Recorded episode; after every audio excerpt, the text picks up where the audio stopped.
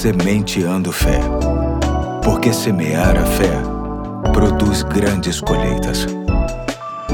Aqui é o Pastor Eduardo. Hoje é sábado, dia 3 de julho de 2021, e mais uma vez estamos diante de mais um ponto de reflexão que compõe a terceira parte da série Acatando o que é Melhor. Este conjunto de mensagens que tem como objetivo extrair lições a partir da expressão é melhor encontrada em vários textos da Bíblia.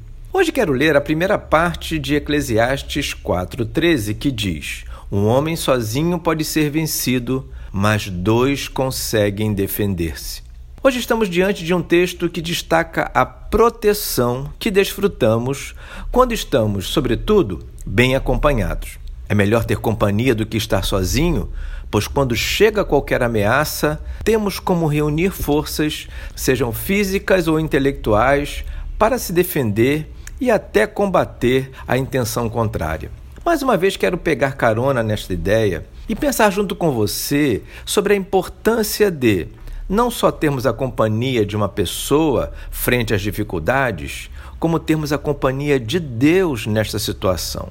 Infelizmente, muitas pessoas enfrentam suas lutas sozinhos, sem a boa ajuda do Senhor em busca de sua defesa. Isso não é nada bom. O nosso Deus já deu provas suficientes do quanto Ele está disposto a nos proteger, sobretudo do nosso acusador, que trabalha dia e noite tentando nos derrubar, acima de tudo, por dentro, na mente e coração. Sempre aparecem motivos diante de nós, colocando em xeque quem somos, o que fazemos, como estamos e para onde vamos, no sentido de ratificar nossos pecados erros, incapacidade e incompetência.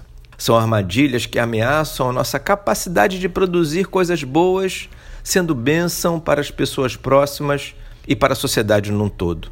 Saiba que você não precisa lidar com estas ameaças sozinho.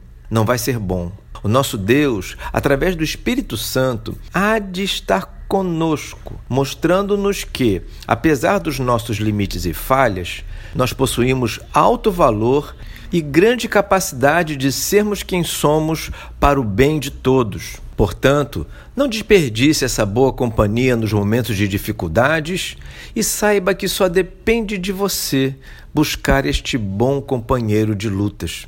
Vamos orar por isso? Senhor Deus, obrigado por saber que não precisamos estar sozinhos diante das ameaças que nos chegam.